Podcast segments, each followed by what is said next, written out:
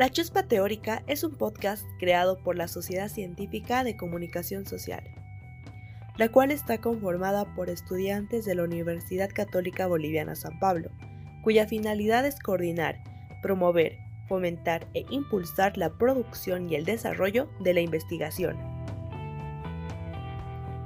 En Chuspa Teórica se abordarán las diferentes teorías, dudas y métodos que surgen a lo largo de una investigación con la compañía de expertos, docentes y estudiantes.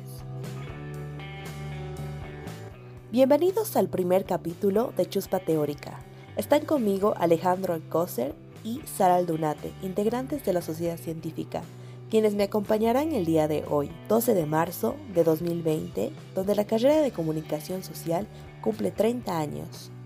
Por esta razón es más especial para mí presentarles a estos dos increíbles invitados, que hablarán sobre el objeto de estudio de la comunicación. Marcelo Guardia, licenciado en Comunicación Social, egresado de la Universidad Federal de Juiz de Fora, Minas Gerais de Brasil. Tiene cinco maestrías en estudios multidisciplinarios, comunicación y cultura, comunicación y desarrollo, comunicación política y comunicación organizacional. También tiene un doctorado en comunicación, derecho a la información y ética en América Latina y España, de la Universidad Complutense de Madrid. Finalmente un diplomado en educación superior de la Universidad Católica Boliviana San Pablo.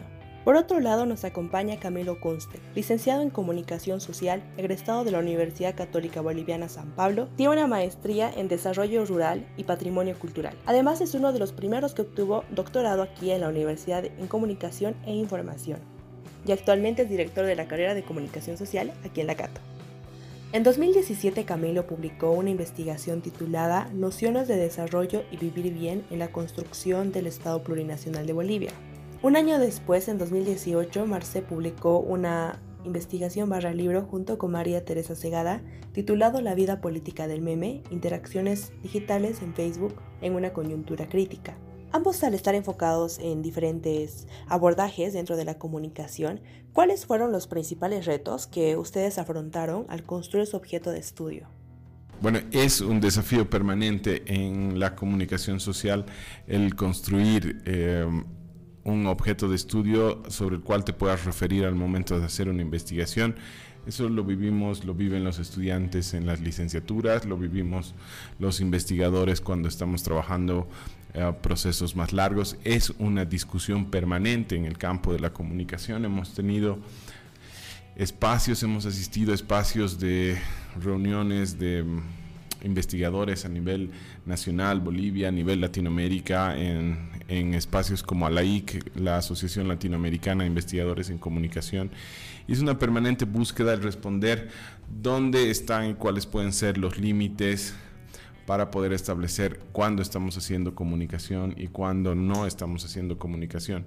Yo personalmente en, en, el proceso de investigación más largo en el campo de la comunicación y más profundo que he desarrollado, que tiene que ver con el artículo que has citado, que es parte de mi tesis doctoral, um, no me he preocupado mucho por esas limitaciones, ya que eh, por establecer esos límites, ya que em, he asumido o he construido el, proceso, la mirada comunicacional, desde considerar a, la comunicación como, como un proceso y a considerarla también como una interacción en la que se construye y se busca construir sentido a la realidad, se busca construir sentido a, a las interacciones sociales y a, y a, las personas. Es desde ahí que me he preocupado por un aspecto muy específico dentro de ese, de ese proceso que es cómo usamos el lenguaje y cuáles son las posibilidades que tenemos desde el uso del lenguaje en nuestras interacciones para producir sentido.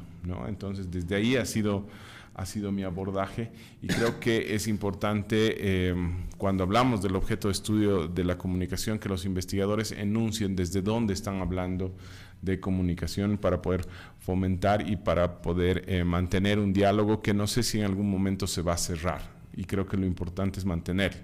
Eso ha permitido que la comunicación como un espacio de reflexión eh, se mantenga y vaya generando sus propios conceptos, sus propias ideas, sus propias teorías. ¿no?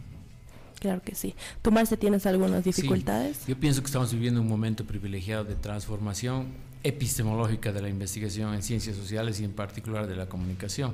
Tenemos la suerte de estar haciendo ya investigaciones en Cochabamba y en nuestra universidad, inter y transdisciplinarias. Y en esa experiencia, que reitero es privilegiada porque otras universidades no la están viviendo, eh, estamos como que preocupados y debatiendo este tema de cuál es el objeto, ¿no? Y cada vez más pienso que se está perdiendo ese objeto. El otro día había una tesis donde la propia Andrea Alemán ha preguntado en la, en la defensa a la tesista cuál es tu objeto comunicacional. La tesis era sobre percepciones sobre el consumo de alcohol. Y la, la postulante ha dicho, es porque mm, la percepción es un fenómeno mental que puede ser convertido en mensaje, la percepción puede ser vista desde la antropología, desde la psicología, desde la comunicación, desde la sociología, por lo menos, ¿no? Entonces, ese concepto de para hacer ciencia tienes que tener tu objeto propio y tu método propio está superándose radicalmente.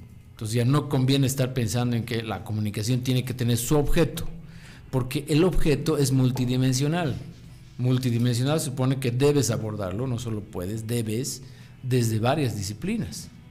Entonces, en la pregunta de Andrea, ¿cuál es el objeto, cuál es la dimensión comunicacional? Hay esa preocupación. Y la tesis está avanzando hacia justamente esa, ese abordaje, primero interdisciplinario y transdisciplinario, porque el, el digamos, eh, la gente la gente con la cual se ha desarrollado esa investigación está dando su opinión, está, está manteniendo presente y está dejando de manera más espontánea y libre eh, su presencia, digamos, en, en todo el proceso de investigación. Entonces, creo que tenemos que estar atentos a eso porque, como les digo, estamos viviendo un momento privilegiado de esa transformación que tiene que ver con la crisis del conocimiento científico moderno, monodisciplinario, objetivista, ¿no es cierto?, basado en el paradigma de la física newtoniana. Ok, muchas gracias. Chicos, ¿tienen algunas preguntas para nuestros invitados? Sara. Ya, bueno, em, hablando de la comunicación y, bueno, su objeto, creo que hay una discusión bastante grande acerca de esto y la gran pregunta es si comunicación es una ciencia. ¿Qué creen ustedes? Hmm. Um, esa es otra de las preguntas que no, sé si vale la pena responderla. A mí me, gusta cuando se habla de si la comunicación es o no una ciencia. Eh, hace tres o cuatro años en un evento de, de ABOIC, Roberto Fernández, un miembro de esta asociación, planteaba y ponía una ponencia que a mí me ha parecido muy interesante. Decía, no hay que preocuparse si la comunicación es una ciencia, es una disciplina o no. En todo caso, la comunicación probablemente sea una indisciplina epistemológica, en el sentido de que um, parece a ratos hasta militante, sobre todo en, en Latinoamérica, la idea de cerrarnos, de cerrarnos en un espacio disciplinar con metodologías, con métodos, con herramientas que sean propias de la comunicación y que no sean de otras ciencias y demás. Siempre hemos tenido la capacidad de combinar y de mirar eh, escenarios más abiertos de construcción epistemológica. Entonces, eh, pero ahí hay una aclaración que es importante hacerla, ¿no? El hecho de que, digamos, la comunicación eh, sea un espacio abierto de debate, de construcción epistemológica permanente, con fronteras muy, muy flexibles o muy permeables, no quiere decir que no tengan la capacidad de producir conocimiento propio. ¿no? Eh, los, los, comunicadores, quienes hacen investigación desde la comunicación, incluso para seguir un poco la línea en la tesis que menciona, que menciona Marcelo, sí había una explicación de la realidad desde un lugar que es más bien comunicacional. ¿No? Eh, y eso lo vivimos en, en, las tesis, lo vivimos en la producción, mucha de la producción intelectual y académica que tiene la carrera, lo que ha permitido es mostrar eh, siempre que eh, se puede construir lecturas de la realidad, de los fenómenos sociales y demás, desde un lugar común que lo podemos llamar comunicación social, que eh, es permeable, es dialógico, está abierto, se construye en colaboración, tenemos una flexibilidad eh, epistemológica muy amplia, que en todo caso yo creo que son riquezas de la comunicación social y no limitaciones como en algún momento desde los enfoques más tradicionales de investigación se las quería plantear. Yo pienso em, que la palabra comunicación en la academia tiene dos sentidos. Uno es objeto. La comunicación es un, un objeto, de, un, proceso de, de producción de sentido. Ah, y lo otro es que la comunicación es una disciplina. O sea, cuando hablamos los comunicadores pueden investigar, entonces hablando como disciplina. Y claro, um, y estoy de acuerdo con el concepto que dio al principio el Camilo, o sea, el objeto privilegiado, si se quiere verlo así, de la comunicación es la producción de significado. O sea, cómo se producen los significados en procesos donde hay intenciones, hay contextos, hay medios, hay, mediaciones, hay tecnologías, hay canales, eh, no sé, y un montón de factores que intervienen, ¿no es cierto? Entonces, eh, esa es una, una posibilidad eh, fundamental de seguir manteniendo la idea de que más allá de preocuparse, como dice el Camilo, de preocuparse en que si es ciencia, tienes objeto y no sé qué en ese modelo antiguo, eh, es bueno no olvidarse que al hacer investigación desde la disciplina, en ese sentido de buscar la producción de significación, este, nuestro trabajo tiene que ser científico. O sea, tiene que tener un carácter científico. Y eso lo hace, digamos, o sea, científico. Yo no diría ciencia, pero sí lo hace científico. Bueno, quizás ya hablando de este, los diferentes, no sé si son definiciones, porque hablamos de indisciplina epistemológica y también ah, mencionaste al principio que la comunicación quizás es un campo multidimensional, ¿no? Pero creo que, mm, bueno, a mí me interesa mucho saber si quizás desde su perspectiva, desde su experiencia que tienen en el campo laboral, en sus, en sus diferentes áreas, existe un objeto de estudio de la comunicación o no. Yo creo que es lo que acabé de decir, es la producción de significado. Y hoy tengo una interpelación que siempre ha estado conmigo en el ejercicio de la profesión por esta discusión de objeto, objetividad que está presente en la comunicación en todos los, los, ámbitos de ejercicio, pero a mí me ha tocado trabajar muy cercano a espacios educativos y muy cercano a espacios de trabajo con, con niños. Y eso permanentemente me ha interpelado a la idea de, bueno, hay objeto, no hay objeto, esa discusión. Y en algún momento me he planteado, y ahora lo, planteo más como una cuestionante y te comparto una, una duda, una preocupación, si vamos a entender la comunicación desde esta lógica de producción de sentido, de personas, de sujetos que producen sentidos, um, yo creo que no debemos preocuparnos de objetos, sino tenemos que preocuparnos de sujetos. Y en ese sentido, eh, sí, obviamente, es irnos mucho más allá, ser mucho más extremos en eh, librarnos, separarnos de los paradigmas um, científicos que hacen esa relación ciencia-objeto formal, objeto no formal. Hay toda una discusión ahí epistemológica. Y empezar a preocuparnos y recuperar y producir un vocabulario propio, un discurso propio dentro de la comunicación de un acercamiento, como dice Marcelo, científico, ordenado, sistemático a la realidad, pero que se preocupa por sujetos, ¿no? Y empezar a hablar de eh, cuál es nuestra relación en la producción de conocimiento con esos sujetos con los que interactuamos en el ejercicio de nuestra profesión o en el ejercicio de los eh, procesos investigativos que podamos desarrollar. ¿no? Muy bien, eh, ahora mi pregunta va, siendo ambos, tú Marcelo, director de carrera tanto tiempo y Camilo actualmente, que han podido ver mucha producción de carácter científico dentro de la comunicación, Em, en todo este tiempo que ha habido, ¿cuál, actualmente, ¿cuál podría ser la importancia de la producción científica eh, en el campo de la comunicación social?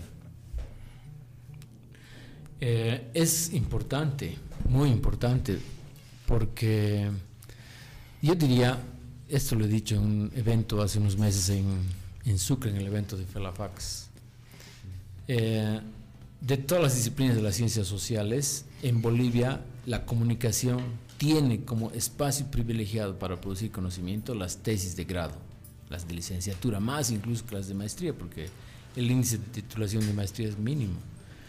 Entonces, las tesis de grado, imagínense cuántas tesis de grado se defienden en todo el país, habiendo como cuarenta y tantas universidades con esas carreras, con esta carrera.